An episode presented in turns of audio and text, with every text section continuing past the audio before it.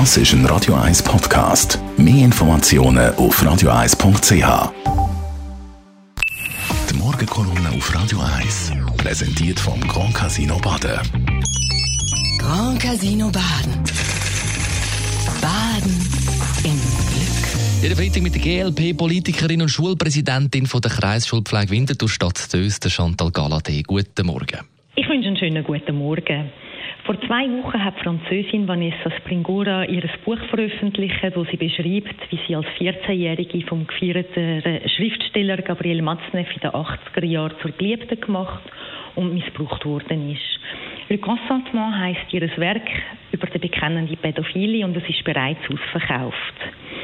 Ihr und auch anderen ist die Frage gestellt worden, warum die Vorwürfe so spät kommen. Sie haben so viele Jahre gebraucht, um zu verstehen, dass sie nicht mitschuldig sind, hat sie gesagt. Diese Antwort steht für ganz viele Opfer von sexuellem Missbrauch. Sie brauchen Jahre, manchmal Jahrzehnte, bis sie können darüber reden besonders wenn sie noch Kinder sind. Das ist der Grund, warum ich gegen den Widerstand von der gesamten Linken und meiner damaligen Partei die Unverjährbarkeitsinitiative unterstützt habe, die hat ja wollen, dass schwerer Missbrauch an Kindern unter zwölf Jahren nicht mehr verjährt und die Opfer den Missbrauch auch später dürfen anzeigen Ich bin aus Überzeugung für die Initiative eintreten, weil ich finde, die Opfer haben alle Recht, auch später noch können auf das zurückkommen, wenn sie darüber reden können. Ich erinnere mich noch an Diskussionen in meiner damaligen Partei. Als ich mich dafür eingesetzt habe, hat man geradezu als skandalös empfunden und der Preis dafür war recht hoch. Gewesen.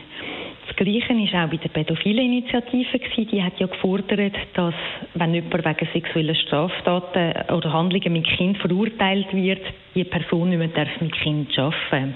Eigentlich etwas völlig Selbstverständliches, wie ich finde. Darum bin ich dort auch ins Initiativkomitee gegangen. Einige haben gesagt, es passe nicht ins Rechtssystem.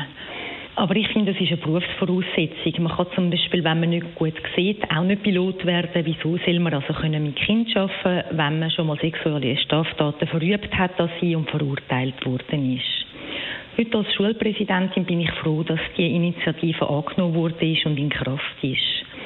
Auch dort war die Linke dagegen gewesen. und in meiner früheren Partei ist auf grosses Unverständnis gestoßen, dass ich mich dafür engagiere. Ich verstehe bis heute den blinden Fleck von der Linken nicht, wenn es darum geht, Kind und Opfer besser zu schützen. Ich erinnere mich an die Debatte, wo die Initiative dann angenommen worden ist und zum Umsetzung gegangen ist. Es hat dann geheißen, ja, auch jemand, der verurteilt worden ist wegen einer leichten sexuellen Straftat mit Kind, sei ja dann betroffen, das sei nicht fair.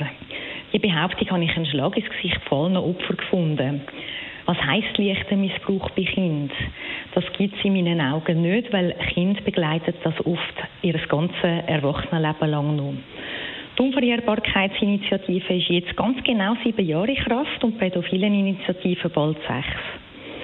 Und die konstruierten Fälle, die Gegner da an die Wand gemalt haben, die sind alle nicht eingetroffen. Nichts von dem ist eingetroffen. Eingetroffen ist, dass besser angeschaut wird, dass Opfer mehr Recht haben und dass Kinder besser geschützt werden. Die Morgenkolumne auf Radio 1.